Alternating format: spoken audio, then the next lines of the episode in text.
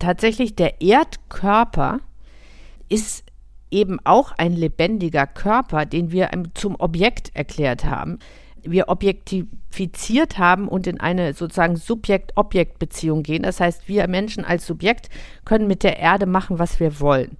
Und wir können sie ausbeuten, wir können reinbohren, wir können Sachen rausholen, da rumschneiden und machen und tun. Und es ist im Grunde, behandeln wir die Erde, ich würde sagen, ein bisschen wie eine Prostituierte. Wir behandeln sie schlecht. Wir behandeln sie wie den Teil der Frau, der verachtenswert ist und den man einfach ausbeuten kann.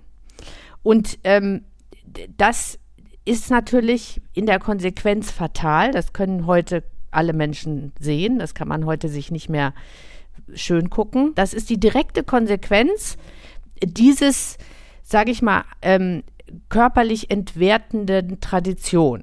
Und deswegen ist es eben wichtig, in die Liebe wieder zurückzukehren, anfangen bei der Liebe zu dieser, dieser, diesem Organismus Erde, der uns hervorgebracht hat, weil wir sind nicht vom Himmel gefallen, wie wir immer so gerne uns vorgaukeln. Wir kommen auch nicht von den Sternen. Wir sind aus der Erde rausgekrabbelt. Das ist die Realität.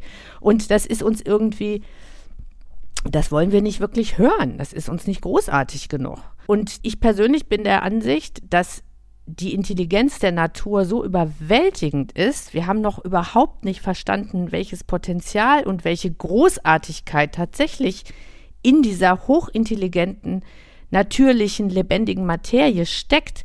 Denn bei aller tollen Technik, die wir heute entwickeln, müssen wir immer wieder feststellen, die Natur hat die intelligenteren, die besseren Lösungen aber das ist uns irgendwie, das ist wie, ja, da gucken wir nicht richtig hin.